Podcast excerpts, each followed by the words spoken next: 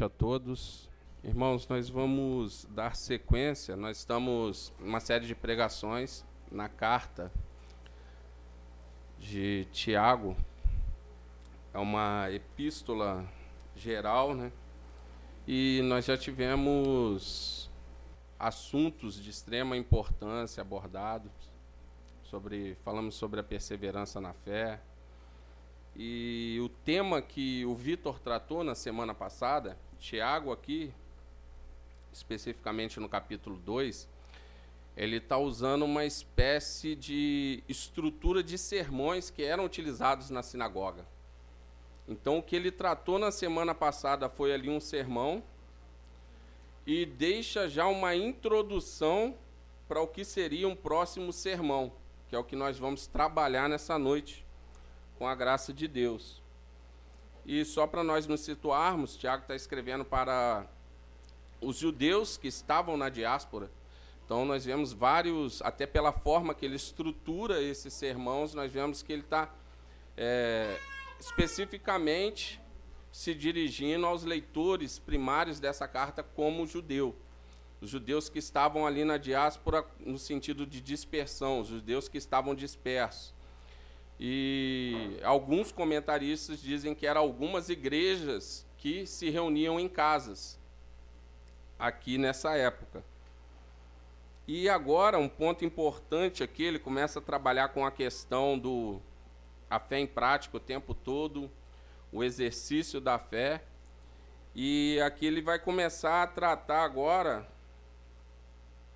de um ponto que, para a gente, principalmente nos dias de hoje, é até difícil de falar tanto por questões é, religiosas, quanto filosófica e quanto política. Porque é o tipo de assunto, o, o texto que o Rodrigo colocou aqui para abertura do culto, dependendo do meio que você estiver conversando sobre ele, você vai ser chamado de marxista. E isso no âmbito político. Se você levar para o âmbito religioso, você pode ser chamado de teólogo da libertação, numa linha católica, ou um teólogo da missão integral, numa linha cristã protestante, evangélica. Porque era um conceito que, que tinha de que desenvolver uma teologia em cima do pobre e isso, infelizmente, virou um ativismo religioso. De forma que tem hoje pessoas que confundem uma comunidade com uma ONG. Então, o que a gente sempre trata é o que? Não adianta nós mandarmos o necessitado para o inferno com a barriga cheia e com roupa nova.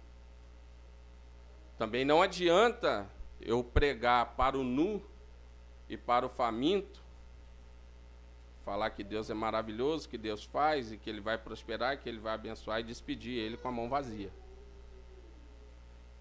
E aí, para nós, enquanto igreja, para não ficar só batendo nos outros, nós temos a dificuldade, porque pela nossa confessionalidade voltada para a teologia reformada, a gente tende a acontecer o que, esse, o que aconteceu com esses judeus aqui. Porque, muito provavelmente, nesse ponto aqui, ele está tratando a judeus que achavam que deveria guardar toda a lei para ser salvo, e aí descobrem o evangelho que nós descobrimos hoje. A salvação é pela graça, mediante a fé em Cristo Jesus, e ponto. Então, se é pela graça, mediante a fé em Cristo Jesus, o porquê fazer algum tipo de obra? O porquê me preocupar com mais alguma coisa se eu intelectualmente já tive esse entendimento? O porquê praticar algum tipo de obra se a obra não salva? Então é nessa tensão que nós vamos tentar trabalhar nessa noite e trazer luz acerca deste assunto. Vamos estar orando mais uma vez? Pai, nós te louvamos e te agradecemos pela tua palavra que é viva e eficaz. Pedimos nesse momento que o Senhor venha desacelerar nossa mente, de forma que nós venhamos estar concentrado aquilo que o Senhor tem para falar. Senhor possa nos limpar nessa noite, nos purificar, nos exortar, nos fortalecer e que nós venhamos sair daqui com a fé mais robusta e dispostos a colocar essa fé em prática nesse mundo caído, que não purificado. Só possa continuar a se fazer presente através do Espírito Santo e tenha liberdade no nosso meio. Em nome de Jesus Cristo, que eu oro crendo. Amém. Então nós vamos trabalhar, irmãos, nessa noite, aqui do verso 14 até o 25 do capítulo 2 da carta de Tiago. Tiago 2, do 14 ao 25. Então nós vemos aqui ó, no, no verso 14, nós vamos ir lendo, explicando para ganhar um pouquinho de tempo. No verso 14, meus irmãos, qual é o proveito se alguém disser que tem fé, mas não tiver obras? Tiago aqui ele já insere um princípio. Ele coloca aqui uma formulação bem simples. Agora veja bem, interessante frisar aqui no disser. Nós não cremos em perda de salvação. Se foi Cristo quem te salvou, ele vai te apresentar limpo, puro, lavado, remido. Você não vai se perder. Tiago aqui ele já está colocando muito bem a questão do disser. Qual o proveito da sua fé que você diz que tem, se você não está disposto a praticar obra nenhuma? Então o que, que ele está mostrando aqui? Eu creio nas doutrinas corretas. Eu sou ortodoxo. Eu tenho a doutrina correta. Eu creio que a Bíblia é minha regra de fé e prática. Mas eu pratico só o que me convém. Eu pratico somente quando me convém. Eu pratico somente quando se harmoniza completamente com o que está no meu coração enganoso. Esses somos nós, irmãos. Então é possível é bom a gente falar do, do neopentecostal, pentecostal, o, o espírita, ou não sei quem. É possível nós termos a teologia correta, sermos ortodoxos, porém não termos fé. Então ele já insere o problema aqui, colocando essa questão, essa pergunta. Que proveito tem essa fé? Como que está a nossa fé nessa noite? Nós temos verdadeiramente uma fé proveitosa? Que proveito tem a minha fé e a sua fé? Aí aqui ele já começa a inserir uma outra pergunta, ele complica uma... Irmãos, essa, essa carta de Tiago, se nós formos parar para meditar nela, ela é uma carta que divide. É uma carta para peneirar é uma carta para mostrar quem está disposto a realmente ir, incorporar o Evangelho e ir até o fim, mostrando Cristo no chão da vida, no dia a dia, ou quem quer ficar só flertando e brincando. Ele complica um pouco mais o assunto. Ele coloca: será que essa fé pode salvá-lo? Se a sua fé desconectada. O Gael está entendendo. Dando glória a Deus, tá vendo? Será que essa fé pode nos salvar?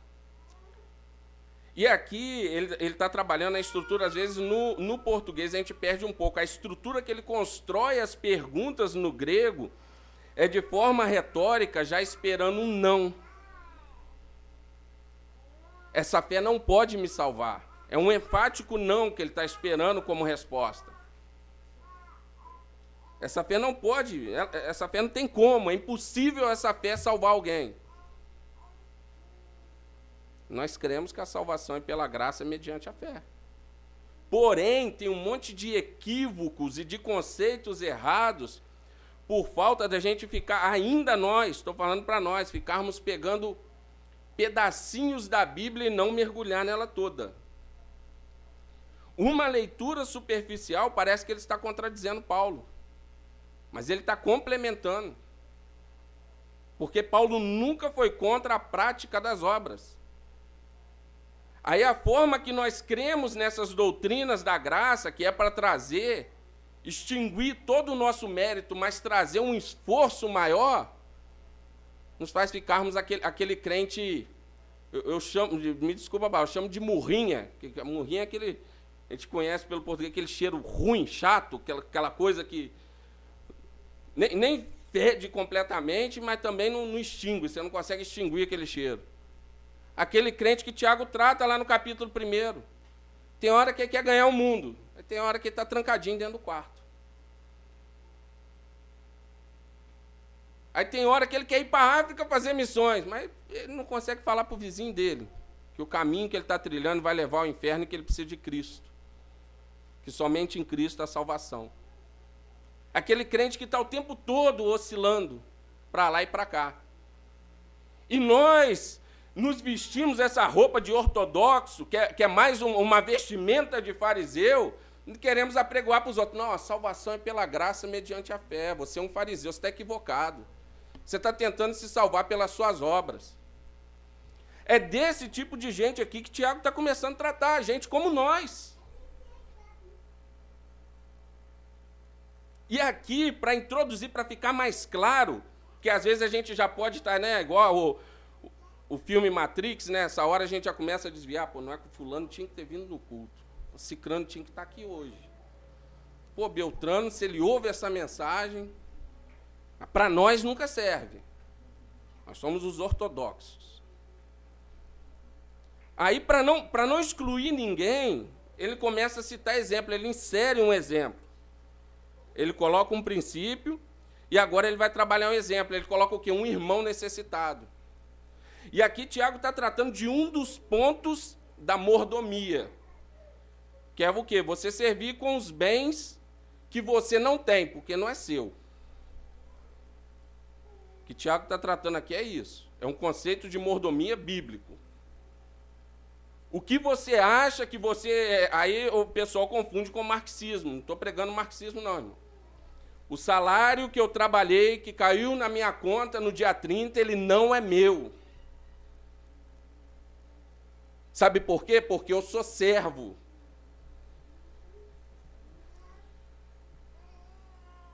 Eu sou servo. E se eu sou servo, eu estou produzindo para o meu Senhor. E se eu produzo para o meu Senhor, eu tenho que administrar todos os meus bens, inclusive o meu salário, conforme os princípios do meu Senhor, não conforme o meu umbigo não conforme os direitos que eu acho que eu tenho. Nós somos um mordomo. E ele coloca aqui, ó, veja no verso 15: Se um irmão ou irmã estiverem com falta de roupa e necessitando de alimento diário, e um de vocês disser: Vão em paz, tratem de se aquecer e de se alimentar bem mas não lhes dão o necessário para o corpo, qual o proveito disso?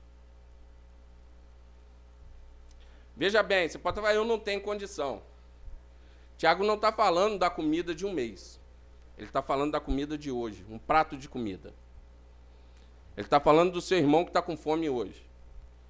Ele está falando, de repente, de pessoas que estão aí pelo meio da rua, que professam a mesma fé que nós e ainda não fizeram uma refeição hoje. Nós estamos aqui empazinados. Se nós não vigiarmos, vai para fora. Nós estamos empazinados.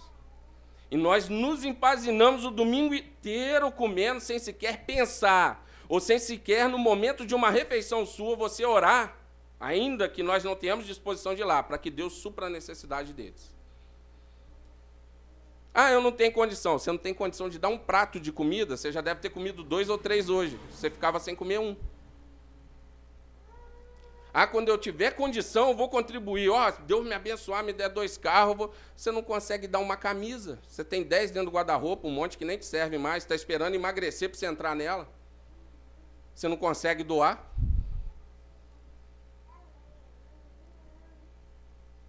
É desse tipo de gente que Tiago está falando. Gente como eu, como você. Será que nós temos fé, irmão?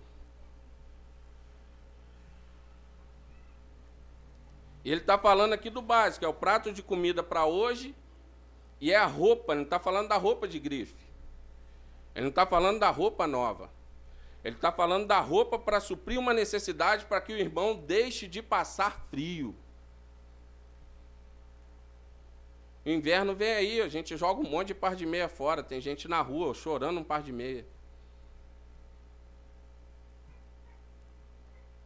Então ele está falando do básico, de, de coisas que até as nossas crianças teriam condição de fazer hoje, se nós tivéssemos ensinado.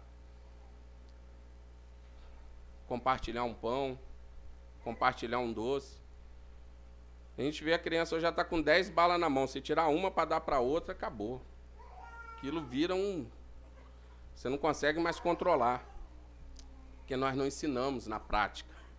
Eles não veem nós fazendo isso.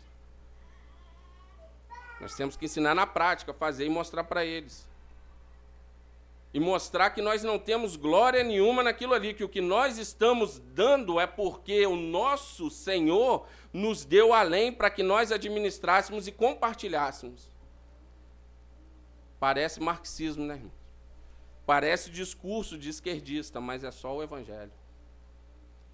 Sabe o que é mais triste? Aí tem que vir um doido que saiu de uma, de uma faculdade federal para querer tomar na marra o que nós temos no bolso para distribuir para o pobre. Porque nós, enquanto cristãos, nós não conseguimos ler a Bíblia nessa ótica. Não, sou salvo pela graça mediante a fé, eu sou reformado, entendeu? E eu tenho a ortodoxia correta. Eu creio nas doutrinas da graça. Será que nós temos fé, irmão? Será que nós temos fé?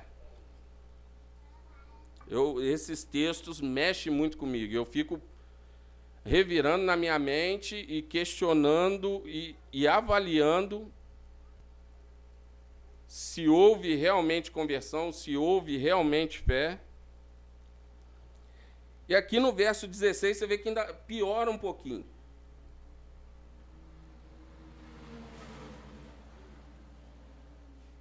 Vão em paz. Isso é uma benção, uma oração. Vai com Deus, irmão. Vai na paz, fala, Deus abençoe. Vamos falar até shalom, shalom, aquela coisa bem bacana, bem, bem religiosa. Vai na paz, irmão. Ó, oh, se aquece, hein? Tá frio hoje, hein? Cuidado, essa camisetinha aí poída aí não vai tampar o frio, não. Tem que se aquecer, tem que se cuidar. Covid está aí, né? pega uma gripe, hospital, tudo. Se cuida. Trate de se aquecer, de se alimentar bem. Mas não lhes dão o necessário para o corpo. Que proveito tem? Então nós vemos a oração é religiosa. A teologia da oração é magnífica, ela é perfeita. A oração teologicamente polida. É um camarada que sabe orar porém é uma oração inútil. É uma oração que não vale de nada. É uma oração que não passa do teto. Por quê? Porque é uma fé desconecta da prática. E Tiago aqui ele está trabalhando um raciocínio para nos mostrar que isso é impossível. Ele não está dizendo que talvez, que está sendo trabalhado, não está dizendo isso não. Ele está mostrando que é impossível. Se você vive dessa forma, do jeito que está até aqui, essa, essa oração que falta ação, dessa fé sem obras, dessa compaixão sem ação, é impossível que tenha fé. É impossível que haja salvação. É impossível. É o que ele está desenvolvendo, é o raciocínio que ele está desenvolvendo aqui. E aqui no verso 18, ele agora inclui um argumento teológico. Verso 18 e 19. Mas alguém dirá: Você tem fé e eu tenho obras. Mostre-me a sua fé sem obras, e eu com obras lhe mostrarei a minha fé. Você crê que Deus é um só? Faz muito bem. Até os demônios creem e tremem. Então, após ele colocar um exemplo, ele trazer esse irmão necessitado como exemplo, e é um exemplo forte, porque aí já, já bagunçou o nosso alicerce, e aí nós já temos que nos questionarmos se houve fé e se houve salvação. Ele agora ele introduz um interlocutor imaginário.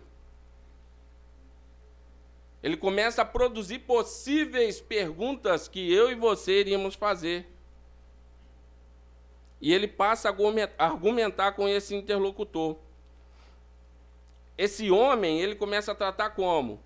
De fé e obras como coisas distintas. Você tem fé, glória a Deus, mas eu tenho obra.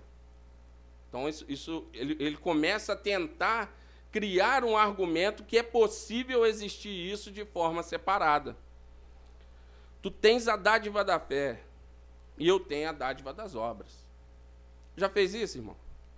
Não, fulano ele tem esse dom de, de abraçar ali um necessitado e ele dá, ele tira a camisa do corpo. E você acha muito bonito, mas você nunca fez. Você acha muito bonito, você vê as pessoas fazendo isso, não, você não se enganja e você acha muito legal. Esse não é o meu ministério. Uma coisa linda. Esse não é o meu chamado. Esse não é, não é o meu chamado, não. Aquilo ali é para fulano. Fulano ele tem dom para isso. E é o ministério dele, é algo maravilhoso. É o que esse interlocutor que está tentando fazer. Fazer essa separação. Como muitos de nós às vezes fazemos. Então Tiago responde o que? Ele responde que a fé que não pode ser vista exteriormente por meio das obras de uma pessoa não é diferente da ausência completa de fé. Então, se a nossa fé ela não pode ser vista,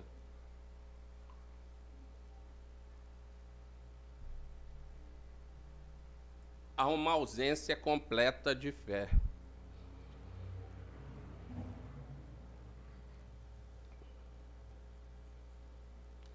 É uma fé que ela não é vista, é uma fé que ela não é experimentada, ela é puramente imaginária. Como que está a nossa fé nessa noite?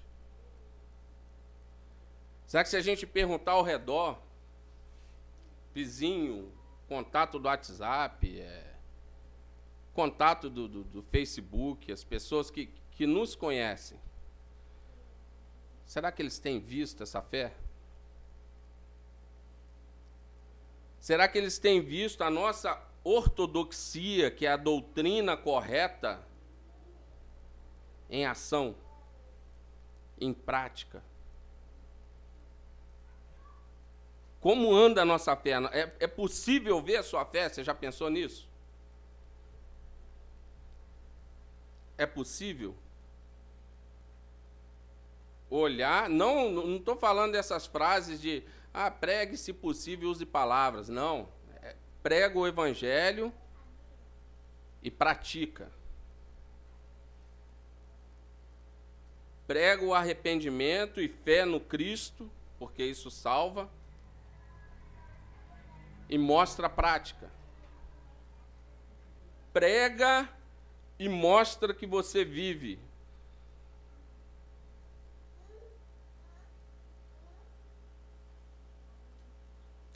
Ao invés disso, Tiago, o que, que ele propõe aqui? Ele vai mostrar o compromisso dele com Cristo. Ele vai mostrar a fé dele com obras. Na prática, no chão da vida. Como? Servindo. Irmãos, eu acho que às vezes a gente confunde as coisas, o fato de, né, a gente ouve, nós, nós somos filho do rei, eu sou filho do rei, você, não, você é uma princesa, não, você é um príncipe. O nosso Deus, enquanto encarnado, ele só serviu. Ele serviu. Ele não teve crise em estar no meio da, da, prostituta. Ele não teve crise em tocar no leproso. Ele não teve crise em andar com um cobrador de imposto. Servindo. Compartilhando.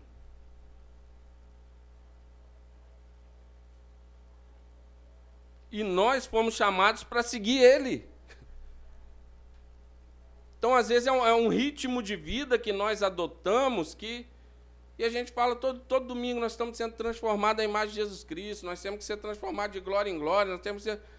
Mas na segunda nós estamos fazendo completamente diferente. Nós estamos preocupados só em alargar o nosso celeiro e arrumar uma forma de ganhar mais dinheiro para a gente encher o nosso celeiro e quem está do lado que se exploda. E isso não tem nada a ver com o Evangelho de Jesus.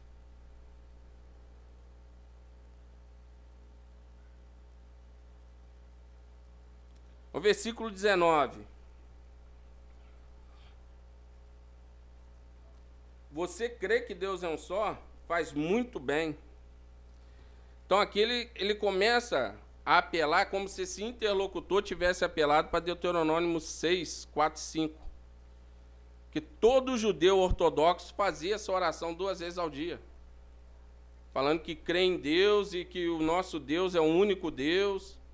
E logo vem dizendo que é o maior mandamento, que é o que amar a Deus sobre todas as coisas, com todo o seu intelecto, com todo o seu coração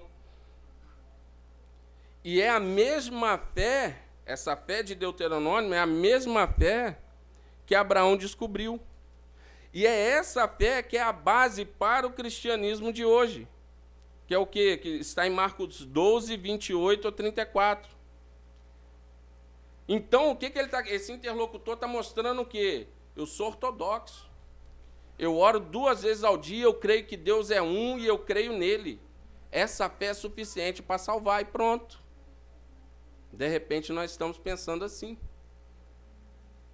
Pelo fato de não conseguir conciliar doutrina e prática de vida. Irmãos, o nosso coração é enganoso.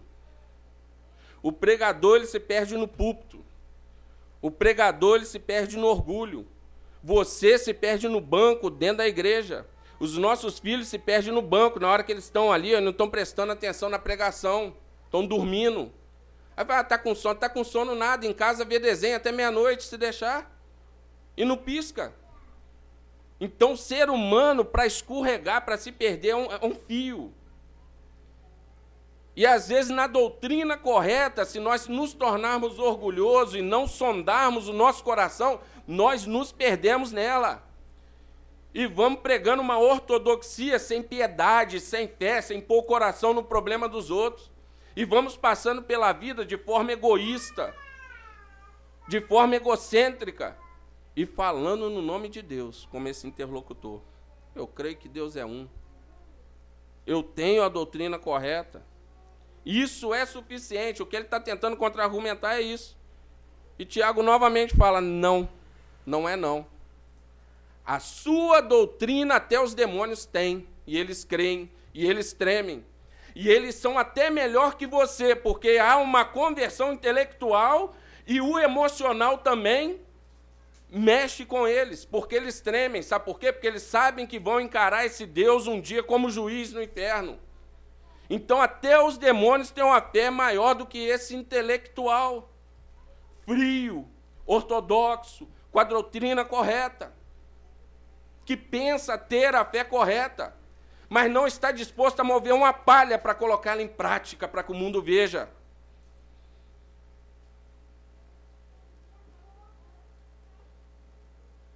Tiago mostra para ele, ó, faz muito bem. Até os demônios creem e tremem. Como está a nossa fé, irmãos? Ela está morta, é aquela fé intelectual que ele começa a trabalhar aqui, que tá, tem a doutrina correta, mas é fria, é morta? Ou será que nós temos a fé de demônios que creem, mas dá aquela, de vez em quando dá aquela tremidinha? Será como que eu vou encontrar com Deus? Como juiz, como até os diabos têm a ortodoxia correta. E aqui Tiago no verso 20, ele começa um argumento escriturístico Agora ele começa a apelar para as escrituras para dar exemplo. Ele se dispõe a apresentar essa prova escriturística e ele começa já de forma intensa. Assim como Paulo também aos Gálatas chamou os Gálatas de insensato, ele já chegou, ele não dá nem saudação na carta, ele já chega estressado. Ó, seu tolo. De repente, até esse momento aqui, nós fomos esse tolo. Você quer ter certeza de que a fé sem obras é inútil? Por acaso não foi pelas obras que Abraão, nosso pai, foi justificado quando ofereceu seu filho Isaque sobre o altar? Você percebe que a fé operava juntamente com as obras e que foi pelas obras que a fé se consumou? E se cumpriu a escritura que diz: Abraão creu em Deus, e isso lhe foi atribuído para a justiça. E ele foi chamado amigo de Deus. Assim, vocês percebem que uma pessoa é justificada pelas obras, e não somente pela fé. De igual modo, será que não foi também pelas obras que a prostituta Rabi foi justificada? quando acolheu os emissários e o fez partir para o outro caminho? Porque assim como o corpo sem espírito é morto, assim também a fé sem obras é morta. Então, quando ele começa a desenvolver aqui, irmãos, que Abraão foi justificado, ele está ele está trazendo uma alusão de Gênesis 22, 12. Quando Deus pede Isaac para Abraão. E Abraão, ele não. Ele não oscila. Ele não oscila. Ele começa a preparar tudo e segue para onde Deus mandou. Abraão teve uma decisão firme quanto a seguir a Deus. Nem um teste tão pesado como entregar o próprio filho foi capaz de pará-lo. Então, o que ele está tá mostrando aqui, e nós vemos aqui, quero chamar a atenção para o verso 22. Você percebe que a fé você percebe que a fé operava juntamente com as obras. Então você vê aqui que ele não está tratando simplesmente, Tiago não está tratando simplesmente desse ponto do capítulo 22, 12, que é a entrega de Isaac. Essas obras aqui, se você ler desde o capítulo 12 de Gênesis, versículo 1, quando Deus fala para Abraão, ó, sai, sai dessa terra, sai da sua parentela, você vê que no versículo 4 ainda do capítulo 12, Abraão já tinha atendido o chamado. E aí, desde o capítulo 12 até o capítulo 22, que ali vai culminar ali na entrega de Isaac, Abraão andou com Deus, sempre tendo fé. E você vai ver detalhes, você vai ver que houve escorregões da parte dele. Houve falhas da parte dele, do nosso pai na fé. Mas ele nunca voltou atrás ele nunca retrocedeu. Era Deus mandando e ele fazendo, ó, faz dessa forma e ele faz. Fora as ações dele de auxiliar os necessitados. Ele nunca deixou de auxiliar os necessitados. Então aqui não está tratando só de uma questão ali da entrega de Isaac. Então Deus ordena, e, e uma pergunta que tem na cabeça do, do, do, judeu e que tinha na cabeça do judeu também na época é o quê? Por que Deus poupou Isaac se ele pediu Isaac? Então o que, que acontece? Ali não é que Deus estava considerando um único ato de Abraão como teste dele, não. Deus já estava vindo testando ele e ele obedecendo. Testando e ele obedecendo. Testando e ele obedecendo. De forma que quando Deus deu Isaac, no caminho ele já tinha entregado. Deus sabia que ele ia chegar até o fim com aquele sacrifício. E por isso, por misericórdia, Deus poupa o filho dele. Ele já estava mais do que provado e aprovado. Por quê? Uma vida de obediência. O que, que eu quero dizer com isso, irmãos? Quem crê, obedece. Quem crê, obedece. E obedece ao quê? Quem crê não anda mais segundo o coração. Quem crê não anda mais segundo o que acha. Quem crê anda segundo o nosso Senhor diz através da palavra. Então o que eu acho, o que eu penso é irrelevante. Nós temos que começar a discernir o que? O que a palavra de Deus diz. E uma vez que isso se tornou aqui, ó, racional, isso foi mastigado na nossa mente, isso tem que descer para o nosso coração e se tornar prática. E um dos pontos que nós vimos que ele trata no primeiro sermão é a questão do amor. E o Vitor trabalhou aqui semana passada. Irmão, não existe amor sem prática. É mentira. Ah, eu amo mais. Você não ama. Você não consegue praticar, mostrar, trazer esse amor à tona para as pessoas olharem e, e verem isso no trato. Como que as pessoas vão saber que nós somos servos de Deus? Uma das formas é a forma que nós nos tratamos, a forma que nós nos amamos uns aos outros. Aí nós vamos começar a mostrar a diferença. Agora, se no meio da congregação tem uma necessidade dessa, como o Tiago coloca aqui, e aí você pode falar, graças a Deus que na congregação não tem, vou continuar na minha. Paulo manda primeiro nós atendermos os domésticos da fé. Em Gálatas ele orienta isso. Uma vez que os domésticos da fé foram atendidos primeiro, nós vamos ter que olhar, ó, é andar procurando o necessitado. É olhar identificando o necessitado. Como que nós vamos fazer isso? Segundo o evangelho pedindo a Deus sabedoria e colocando essa fé em prática no serviço. Porque uma das desculpas que a gente arruma também é o charlatão. Ah, tá cheio de charlatão aí, isso precisa não. Aí é mendigo, mas tem celular, tá andando de iPhone. Mas tem o outro que realmente está com fome. Que crê em Jesus Cristo. E não tem iPhone e está passando fome. Aí a gente pega um exemplo ruim racionaliza para a gente ficar na nossa zona de conforto. Porque compartilhar é difícil, irmãos. A gente converte, mas o bolso demora. O bolso demora para converter.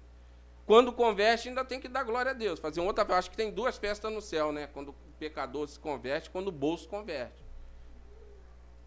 Ser duas festas, porque demora para converter. Compartilhar é difícil. Essa questão aqui de, de Abraão não contradiz Paulo. O que Tiago está mostrando é o que? Essa fé que alcançou ele, ela se torna madura, ela se torna completa na prática, na forma que ele vive. Você imagina só Deus fala para Abraão, ó, larga isso tudo aí que você tem, essa zona de conforto, família, tá tudo bacana, mas não quero você aí não, sai daí. Ah, não vou não, Senhor. Mas eu tenho fé, eu creio que Deus é um só, eu creio que a salvação é pela graça, mediante a fé, só o Senhor salva, mas vou continuar aqui. Não saio daqui de jeito nenhum, daqui ninguém me tira. Ó, vai lá, prepara o seu filho, vamos oferecer ele holocausto. De jeito nenhum, meu filho, não. Meu filho não, meu filho é, é meu ídolo, ele é tudo para mim. De jeito nenhum.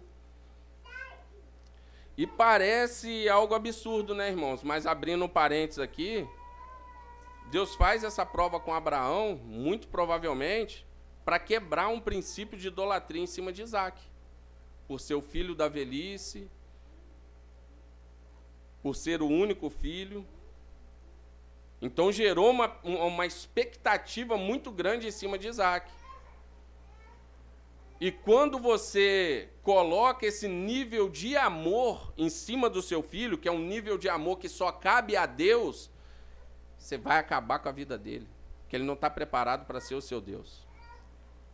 Ao decorrer da vida, vai chegar um ponto que você vai destruir ele e ele vai te frustrar. É um deprimido por um lado e um todo estragado, cheio de, de manias, defeitos, mau caráter por outro. Então, é para quebrar aqui um, um princípio de, de idolatria. Então, nós vemos aqui que essa obra não é só uma, e outra coisa que nós vemos aqui é o quê? Que essa obra ela cooperava juntamente com a fé. Mais uma vez, ele, ele arruma o, o, o argumento aqui de forma para nos mostrar o quê? É impossível você dizer que tem fé, você dizer que tem a teologia correta, mas você não tem obra. E a obra sem fé, não vamos nem entrar nesse, nesse assunto. Tem um monte de gente fazendo isso aí. Tem gente achando que simplesmente dar comida para o pobre é pregar o evangelho. E não é. Você está matando uma fome, está suprindo uma necessidade física. E necessário. É necessário que se faça.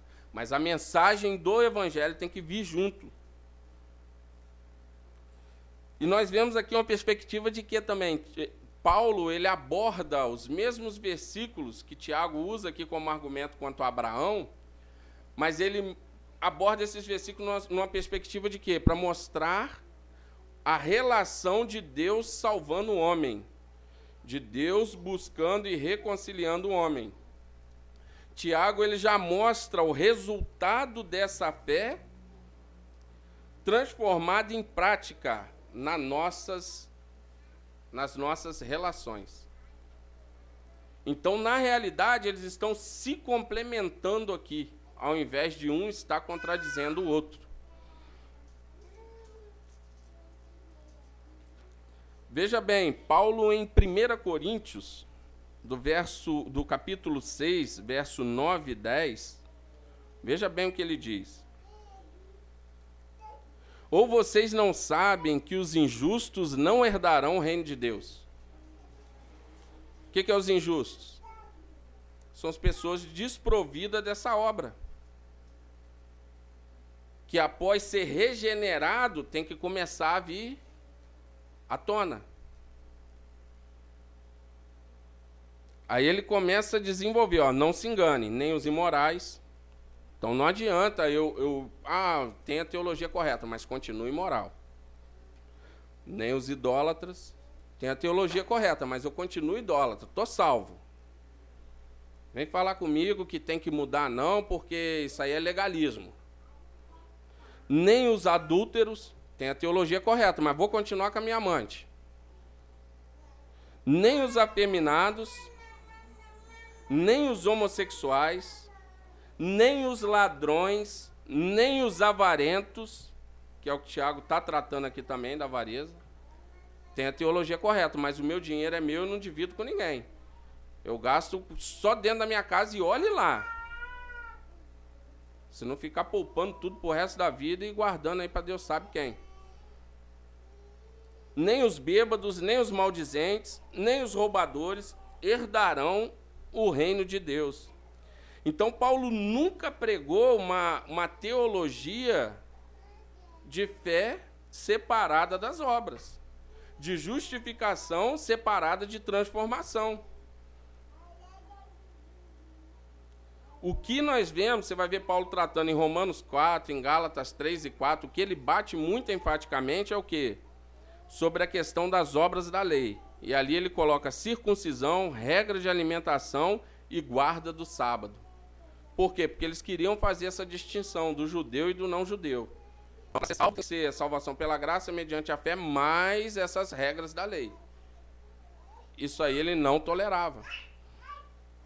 Agora a questão do crente ser transformado, do cristão ser transformado, de trazer a fé para a prática da vida, se você ler a carta aos Romanos, ele trabalha isso o tempo todo mostrando que não pode haver um abuso dessa graça irresistível que nos alcançou.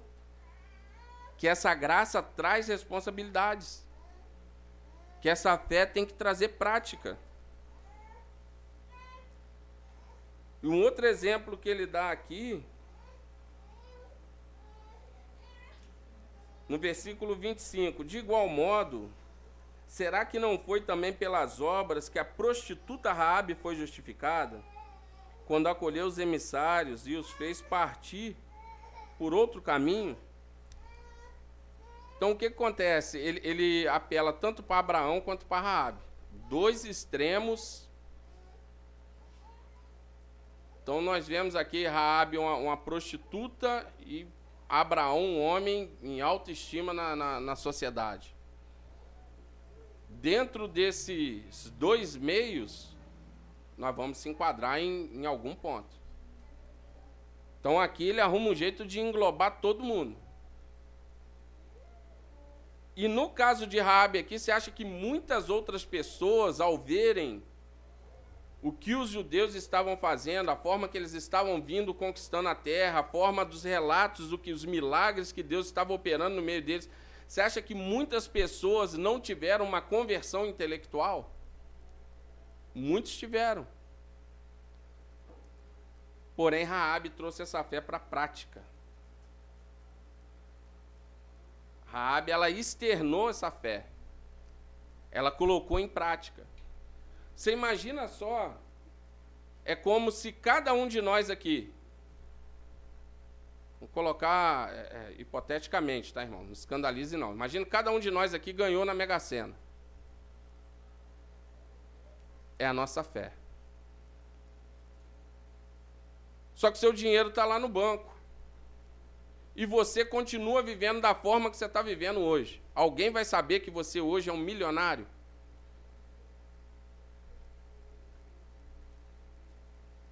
Então, enquanto o dinheiro está lá no banco, enquanto a, fé tá, a nossa fé está guardada no banco, está dentro do baú, está dentro do armário, ninguém vai ver que houve transformação. É o que aconteceu com Abraão, com Raabe, é o que aconteceu com Paulo. Aí começa a pegar esse tesouro que você recebeu compra um edifício. Aí o outro vai e compra um, um carro bacana, o outro vai começou a pegar aquele dinheiro que estava estocado lá e começou a colocar em prática. As pessoas vão olhar nitidamente e falar, pô, esse cara aí mudou de vida. Houve uma, uma transformação radical na vida deles. Os caras não tinham condição de estar fazendo isso. Então é, é literalmente a questão da fé e da obra. Essa fé ela vai estar completa, ela vai estar gigante, ela vai estar à vista quando o discurso condizer com a prática. Aí sim, aí as pessoas vão nos ouvir. Aí as pessoas vão tirar o coração desse mundo e colocar o coração no Cristo que a gente prega. Aí as pessoas vão estar dispostas a negar a si mesmo, a negar tudo o que elas querem para essa vida, e elas estão gastando todo o intelecto, todo o coração, toda emoção, e se adoecendo, e realmente colocar a fé no Cristo que nós professamos. Sabe por quê? Porque isso vai estar gigante. Agora hoje, sabe como que está? É a mesma coisa de eu chegar ali fora. Eu vou chegar na empresa amanhã para trabalhar e falar assim, ó, ganhei na Mega Sena. Olha só está fazendo aqui ainda?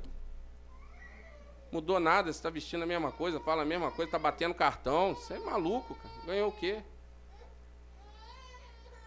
Aí na teologia nós professamos um Cristo maravilhoso, grandioso, Criador dos céus e da terra, um Deus ao qual vale a pena você, homens, entregaram os próprios filhos.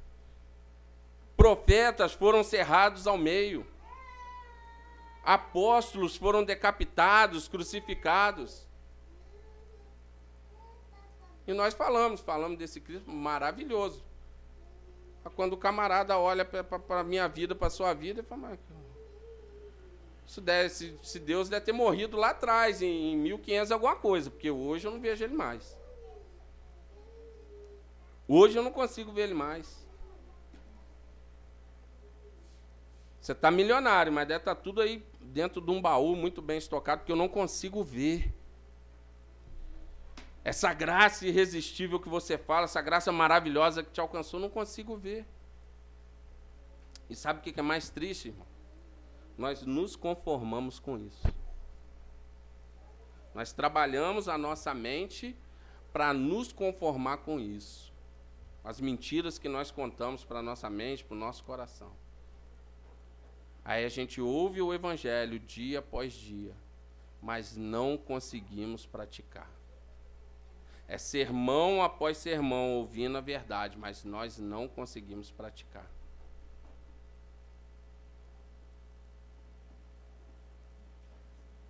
E um dos problemas maiores em cima disso aqui que Tiago está tratando, e ele conclui aqui de forma enfática no verso 26, é o que?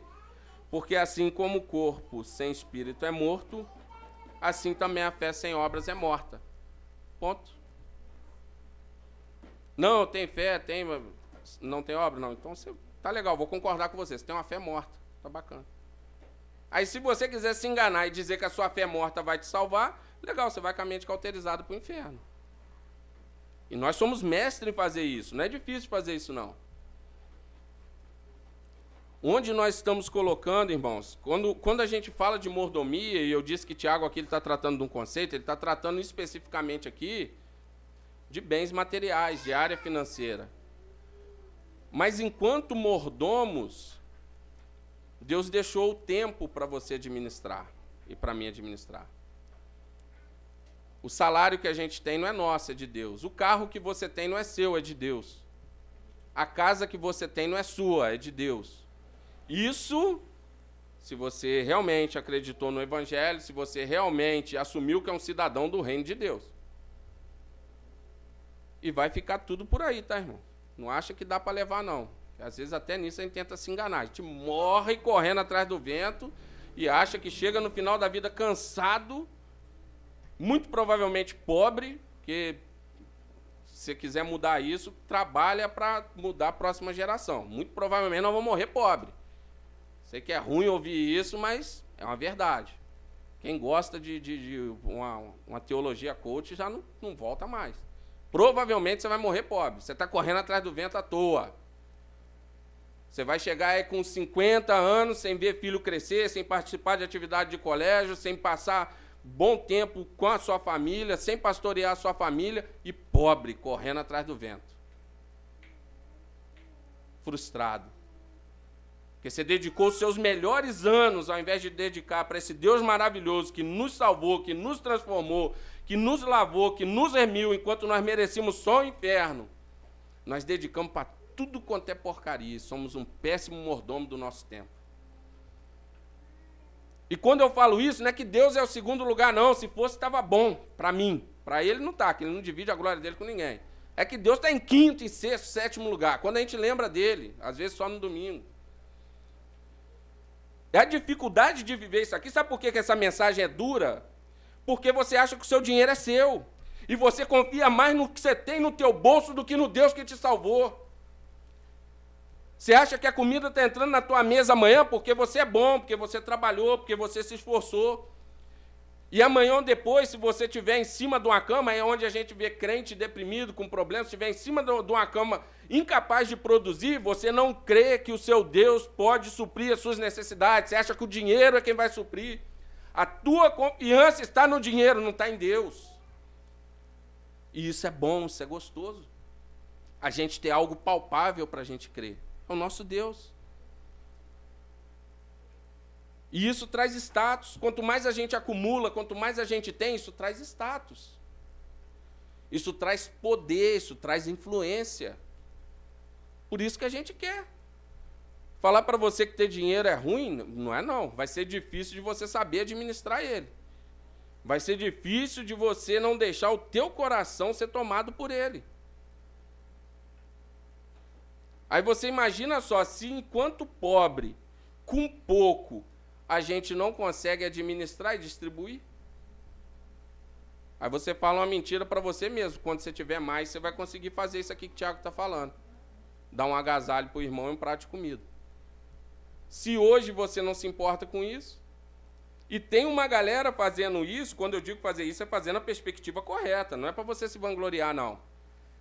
Primeiro que você não faz mais do que sua obrigação. Se Deus me deu mais e te deu mais, é justamente para a gente compartilhar, não é para a gente, ah, ah, vou alongar meu celeiro, e agora eu vou guardar tudo aqui, vou estocar ali. É o camarada da palavra, da, da parábola. Ó, louco, hoje pedirão a tua alma, o que, que você tem em depósito? Ah, tem umas horas extras aí para receber, eu trabalhei para caramba, eu tenho o depósito é esse, porque no espiritual você não está acumulando nada. É o louco da parábola. Irmãos, e dentro da igreja, ouvindo o evangelho, às vezes nós estamos vivendo como esse louco. Nós não trabalhamos para descansar. Nós descansamos para trabalhar mais. O descanso não é um fim. O trabalho se torna um fim, logo eu sou escravo do trabalho. Então a dificuldade de pôr isso aqui em prática é porque eu não compreendi que eu sou só um mordomo, que tudo é de Deus. Os seus filhos são de Deus. Nós vamos ter que devolver para Deus, como nós temos cuidado dele. Aí sabe onde que entra isso tudo aqui, esses conceitos, e quando a gente perde esse conceito de mordomia? Veja bem, o seu corpo não é seu, o meu corpo não é meu. É de Deus. Mordomia. Aí nós cuidamos do corpo de qualquer maneira, porque a gente acha que o corpo é nosso. Meu corpo, minhas regras, chega a essa loucura da pessoa achar que ela pode abortar, porque o corpo é dela. O corpo não é dela, isso é uma mentira que o diabo inventou. O seu corpo é de Deus. A gente acha que a nossa, a, não, a minha sexualidade eu faço o que eu quero, aí vem essa maluquice de, de ideologia de gênero, essa desgraça toda. Não. A sua sexualidade de Deus. E o sexo é bom dentro do casamento, entre homem e mulher. E até isso você tem que administrar, porque isso tem que ser feito para a glória de Deus. Tudo dentro do conceito de mordomia. Tiago aqui ele pegou um aspecto só para trabalhar, e era um problema da época. Aí é o nosso dinheiro, é o nosso tempo, é o nosso intelecto. Tudo é para Deus. Nós só estamos administrando. Ele te comprou na cruz. Você é dele. Eu sou dele. Então, quando a gente tem esse, esse conceito, essa ideia de, de meu, veja bem, irmão, não estou falando que você tem que alimentar vagabundo, não. Não estou falando que você tem que pegar e sair vendendo tudo que você tem à reviria, não. Isso aqui tem que ser exercido com oração, com sabedoria, com graça, e é uma linha muito fininha, que você vê o texto que nós lemos aqui em Mateus, aquilo ali é o quê? Quando você serve o necessitado, é como se você estivesse servindo o próprio Cristo. E quando você deixa de servir, você deixa de servir o próprio Cristo. E o que Tiago está dizendo é que é impossível alguém que teve fé em sã consciência, deixar de servir o necessitado ou de servir o próprio Cristo na imagem do necessitado. Aí eu, eu tenho uma ideia minha, isso aí você não precisa de adotar.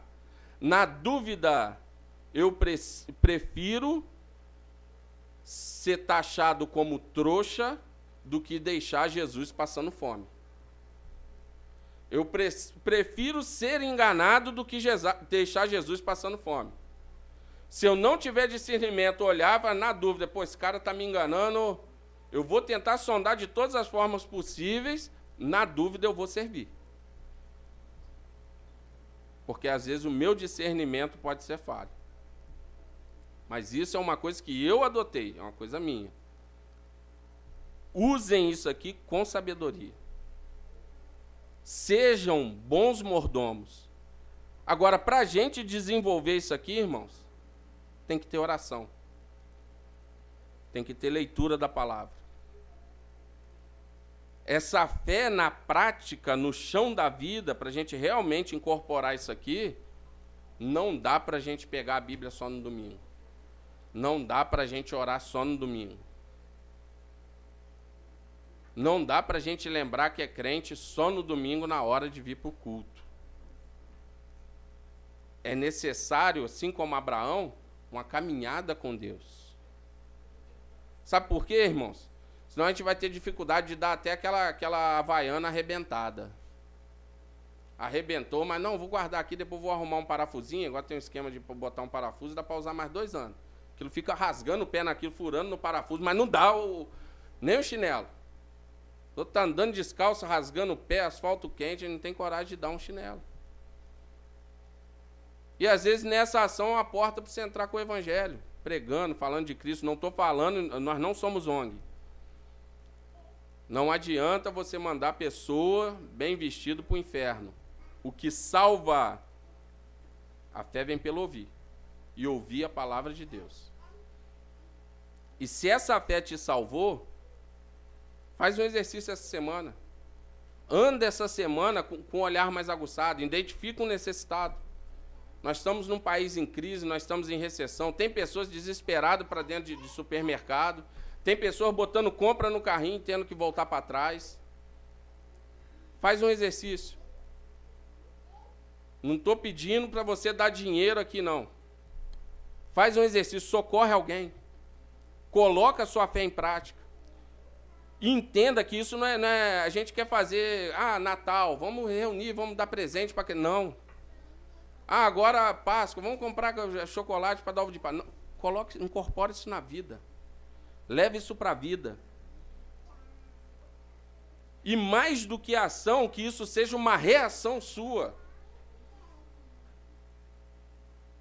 Assustou, o cara passou a necessidade ali, você levou um susto. Pô, não tem nada, não tem. Cara, vamos lá para casa, vamos almoçar comigo. Vou te dar um prato de comida aqui, ó, leva um pouquinho para você jantar e que seja uma reação. Antes de começar a pensar, medir, julgar, a gente sirva, esteja pronto para servir. E que Deus nos dê força, irmãos, para viver o Evangelho. Eu, particularmente, queria que fosse diferente. Queria que fosse diferente, queria que fosse mais fácil, mas não é. E não adianta a gente dar, ah, isso aí é, discu é, é difícil né, de viver. É difícil. Não, você tem o Espírito Santo, eu tenho o Espírito Santo. Jesus não é um louco que, que mandou você sair fazendo coisas impossíveis, não. Ele te capacitou. Ele não só te salvou, mas te capacitou e colocou recursos na sua mão e na minha mão, para que nós viéssemos praticar isso aqui. Para que a nossa fé fosse vista.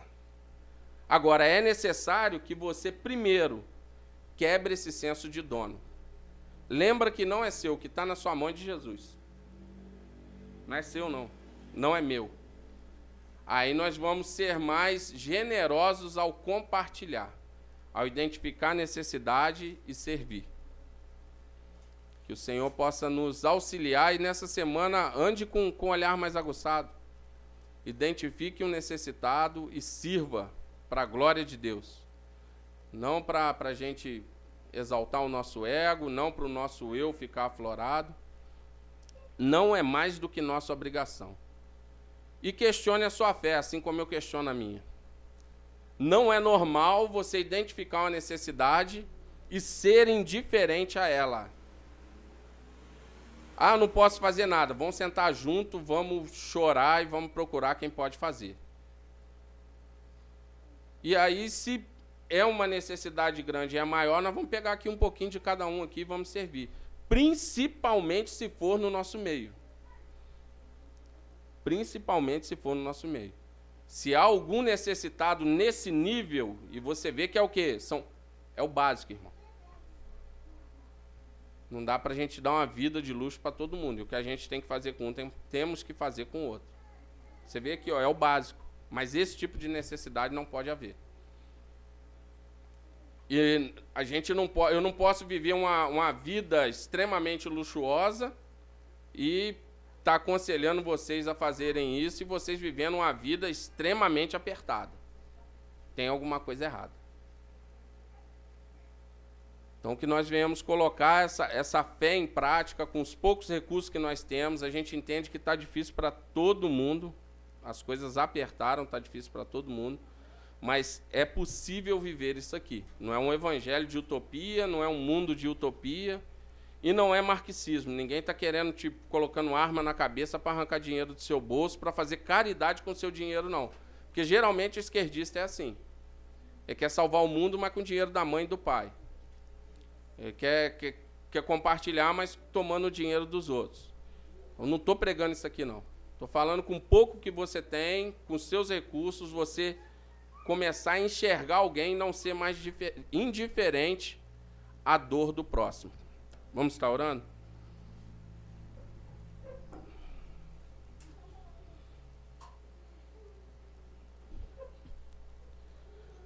Pai, nós te louvamos, te agradecemos por mais este culto. Muito obrigado, Pai, pela tua palavra que é viva e eficaz. Senhor, que nós venhamos ter forças para colocar a fé salvífica que nos alcançou em prática. Que nós não venhamos mais dar desculpas, que nós venhamos compreender que o evangelho da graça que nos alcançou, ele nos salvou para as boas obras, que o Senhor já preparou para nós de antemão. Pai, tira do nosso coração esse senso de dono e que nós venhamos compreender que tudo que nós temos nós estamos administrando para o Senhor. O Senhor é o dono de tudo na nossa vida. E nós temos que ser um bom mordomo. Isso é uma responsabilidade nossa. Pai, capacite cada um dos meus irmãos. Nossas falhas são muitas, nossos pecados são muitos, mas nós cremos que em Cristo Jesus nós vamos ser transformados a cada dia, até nós chegarmos à estatura do varão perfeito, que é Cristo. Nos capacita, Senhor, para que nós venhamos não só ter uma fé intelectual, mas que essa fé traga transformação no chão da vida. Que as pessoas, ao olhar para nós, ao olhar para a forma que nós tratamos uns aos outros, para olhar para a forma que nós nos amamos.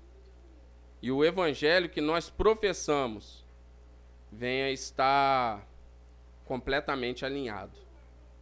Que nós não venhamos ter um discurso e viver uma outra prática de vida. Guarda o nosso coração, Pai. Guarda o nosso coração de toda idolatria. Guarda o nosso coração de toda avareza. Nos dê um coração novamente, Pai, de carne, um coração quebrantado, um coração contrito, que nós venhamos sentir a dor um dos outros, que nós venhamos sentir a dor do pobre, do necessitado, do órfão, da viúva, como Tiago trabalha, e que nós venhamos, ó Pai, ter liberalidade para socorrer, que nós venhamos ter liberalidade para doar, para servir, para amar, Pai, nos capacita nessa noite. Que o teu espírito possa soprar sobre nós. Que nós venhamos cada vez mais seguirmos em frente. Que nós venhamos olhar para nós, reconhecer a nossa incapacidade e olharmos para a cruz e enxergarmos, ó Pai, que em Cristo Jesus nós podemos seguir em frente. Em Cristo Jesus nós podemos melhorar. Em Cristo Jesus nós podemos servir mais. Em Cristo Jesus nós podemos desenvolver mais a nossa espiritualidade, o nosso intelecto, de forma que nós venhamos compreender cada vez mais as suas verdades, Senhor. E que nós não venhamos ser apenas ouvintes da tua palavra, mas praticantes. Que nós venhamos ser uma igreja, Pai, que apesar de pequena, apesar de pouca força, financeira, mas nós venhamos ser conhecidos pelas nossas obras, que nós não venhamos ser uma igreja que somente prega uma verdade, mas não vive uma verdade. Que nós venhamos ser uma igreja que o evangelho seja a prática de vida. E as pessoas, ao olharem para nós, Senhor, possam glorificar o teu santo nome, porque é o teu nome que tem que aparecer. É o teu nome que tem que ser grande. É o teu nome que está sobre todos os nomes, que é digno de toda honra, toda glória e todo louvor. Nos sustenta nessa caminhada, Senhor, e que o teu nome seja sempre exaltado. Pai, que o Senhor possa nos conduzir em paz para as nossas casas. Que nós venhamos nessa semana sermos praticantes dessa palavra que ela possa ficar sendo remoída no nosso coração, na nossa mente, que ela venha nos incomodar e que nós venhamos te servir cada vez mais, Senhor. É em nome de Jesus Cristo que eu oro crendo. Amém.